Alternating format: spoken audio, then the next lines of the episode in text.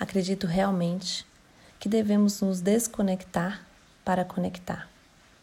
Com a internet, podemos nos, nos conectar com pessoas que estudamos no ensino médio, na faculdade, pessoas amigas que hoje já percorrem outros caminhos, pessoas que apenas trocamos duas ou três palavras e ainda nos conectar com pessoas que nunca vimos.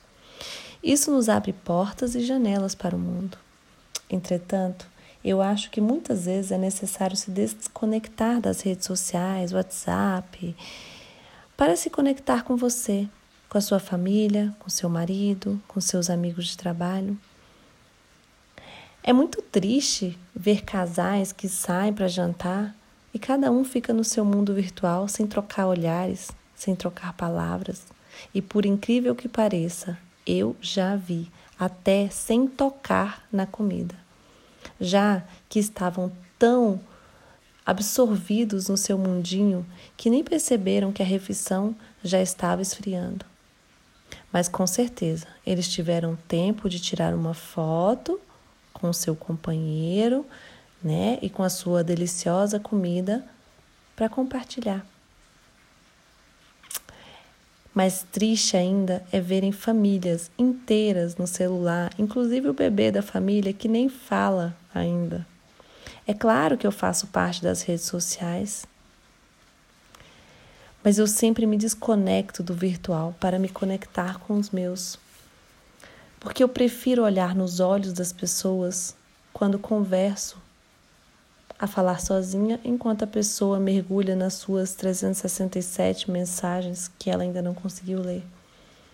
Eu prefiro um carinho sincero e diário a uma mensagem em uma rede social qualquer para que todos vejam, curtam e comentem. Ai, que lindo!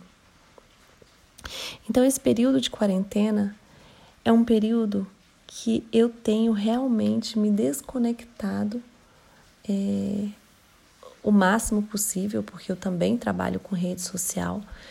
Então, é importante, é, como tem um blog de viagens, então eu coloco ali uma, uma coisa ou outra, é, mas eu tenho realmente me conectado com a minha família. Então isso é muito importante.